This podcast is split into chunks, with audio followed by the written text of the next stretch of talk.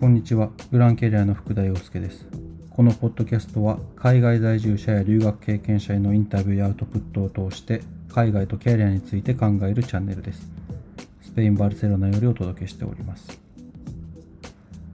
はい。えー今回は渡辺壮樹さんのインタビューをお届けします。彼はクライフ大学と FC バルセロナが共同で行っているビジネスマスターコースに日本人で初めて合格されました。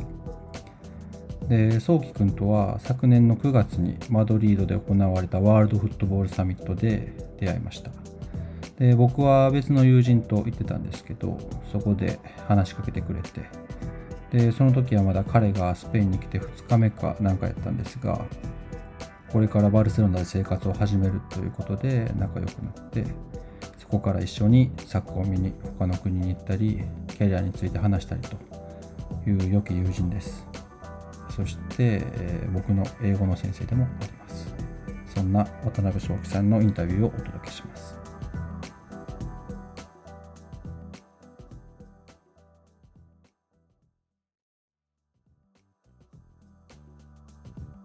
正樹君、よろしくお願いします。よろしくお願いします。はい、では、まずはプロフィールをご紹介します。えー渡辺壮樹さん、銀行員、英語講師を経て、2019年にバルセロナに留学。ヨハン・クライフ大学が行う FC バルセロナマスターフットボールビジネスコースに日本人で初めて合格。先週に終了されました。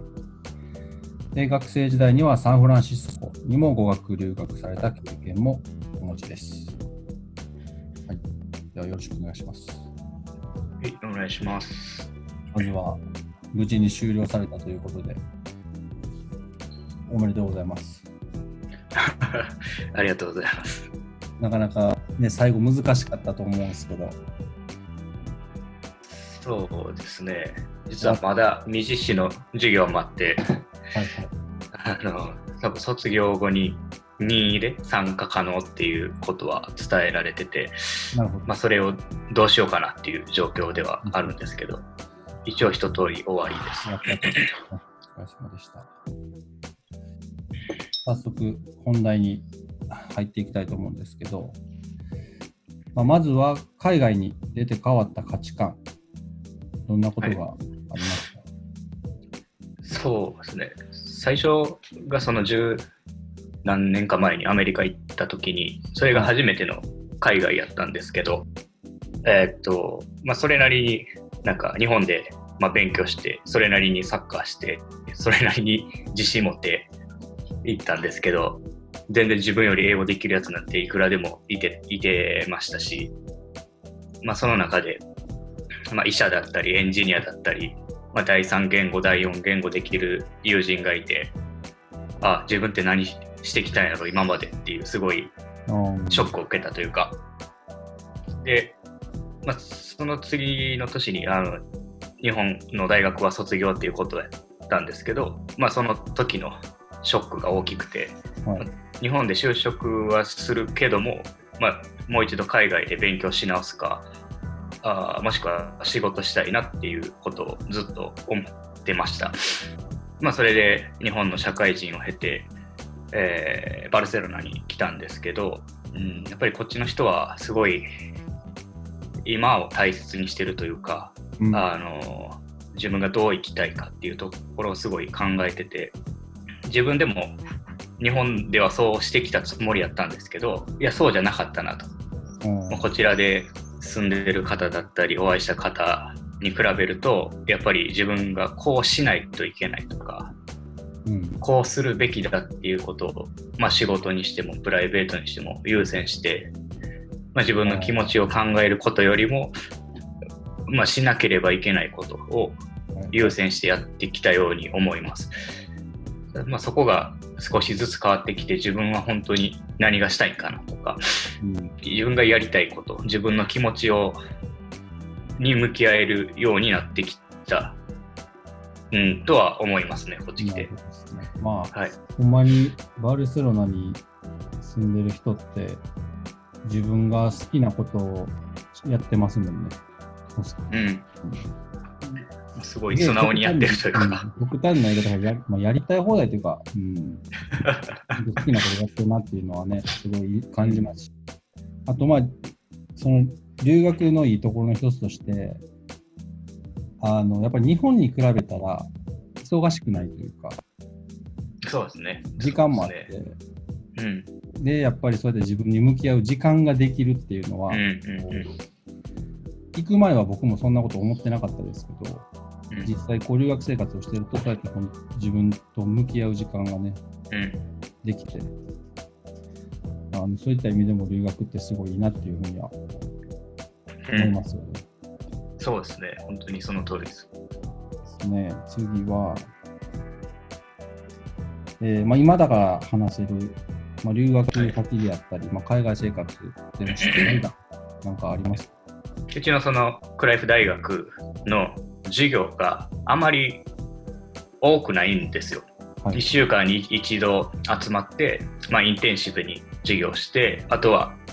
それぞれあの仕事持ってるやつとかはあの自国に帰って、またその次のうん。タームの時に戻ってくるっていう形なんですけど、あそううん、なので、あまりその自分が思ってたよりは、なんていうか、授業からのその強制的な勉強というか、うん。がなくて、思ってたより自由時間が多かった。だから、もしかしたらそのことをもう少しちゃんと調べて、計画してれば、もっと他にいろんなこともできたんじゃないかなっていうことは、そうです。ね、まあ、あのおかげで、なんて言ったでしょう、そういうさっきの自分を見つめ直す時間だったり、あのこっちで新しい、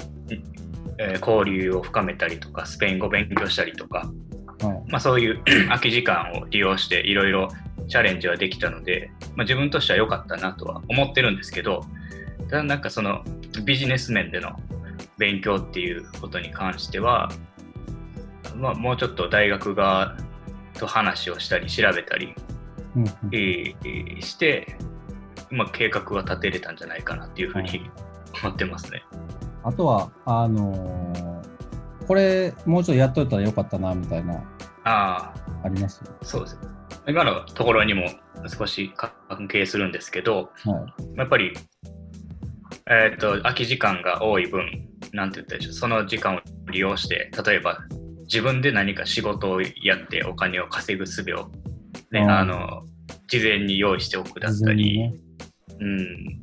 まあ資産運用のことだったり、もう少し、あの、日本にいる時からちゃんとしておいた方が、株とか、まあ、そうですね。してなかったわけではないんですけど、やっぱりこの留学を目標にしてた部分があったので、あのまあ、もう少しそこで終わりじゃなくて、その先を 見通して何か自分で仕事を作るなり、うん。まあ、それこそあのコロナのこの状態、えーは予測できてなかったんで、あのまあ、こ大学終わったら、まあ、それまでには就職決めといて、まあ、すぐ働いてっていうことを考えてたので、うん。うん。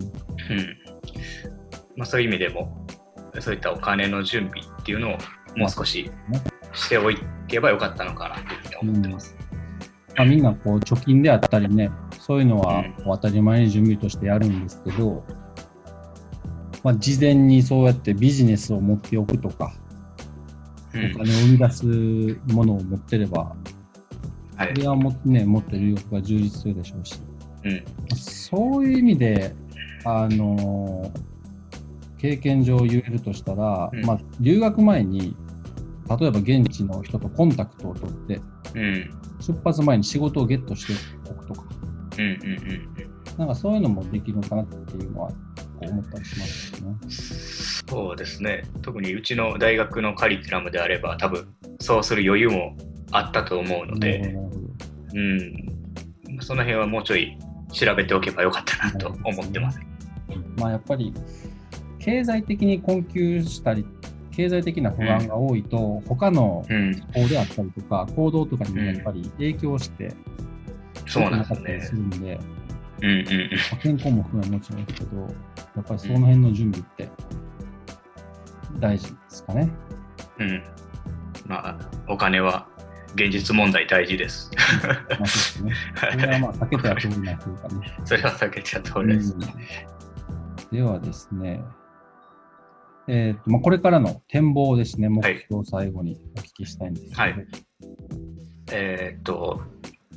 まあ、仕事をすぐ卒業してから見つけたいっていうふうには思ってたんですけど、まあ、こっちで過ごして自分の考えが変わっていく中で、うーんもう少し自分の興味があるフットボールと教育っていう方面に関する知識を深めたいなっていうふうに思ってます。で、えっ、と、まあ、ちょっとそれで次、えーまあ、政府のビザの対応次第っていうのもあるんですけど、はい。えーコーチングスクール、スペインのはちょっと、あそうですね、サッカーがフットサルでまだちょっと決めかねてるんですけど、はい。あの、まあ、ちょっと実際にどういう教育をしててで子どもたちにどう向き合ってるのかそういったところを、まあ、こっちに住んでこっちで経験することに意味があるかなと思うので、うん。あのちょっとそこにチャレンジしてみたいなっていうのはうん。あります。まあ、その一方で、まあ、自分が仕事をするっていうこともお考えててで、まあ自分で仕事をするその雇われるんではなくてうん。自分でできることで何かサービスを生み出すっていうことともう一つはもうこれ一つの目標なんですけど同時にバルサはあーで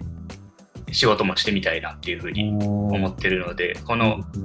日本をは ちょっと目標にして勉強しようかなとは思ってます。い、なるほどですね。まあでも、実際にね、バルサの内側のことを勉強されて、マスターも取って、でも当然人脈もできてるし、そうです可能ね、性もね。そこは大きかったですね。うん。はい、可能性もね、あるわけなんで、うんまあ、それ楽しみです。ね。翔君がバルサで働いてるっていうのは、すげえ夢もある 実際問い合わせてみたら、今はあのレイオフしてるから、今年は厳しいって、返信返ってきたんですけど、まあでも逆にチャンスですよね。そうですね、まあちょっとその間に、まあ準備して、はい、はい、とは思ってます。素晴らしい、資座の高い目標。にえ。負けないように頑張りたいなと思います。ーでもいつも教えてもらってばっかなんで、うん何か洋介さんに与えられることができるように。何言ってるんですか？英語の先生じゃないですか。そうですね。いやもう、スペイン語教えてもらってるんで。あのまあ、スペイン生活ね、続くということで、またお互い、はい。あの高め合ってやっていけたらなと思います。はい。はいよ。ろしくお願いします。はい、では、今日は、えー渡辺壮樹さんにインタビューさせていただきました。ありがとうございました。ありがとうございました。は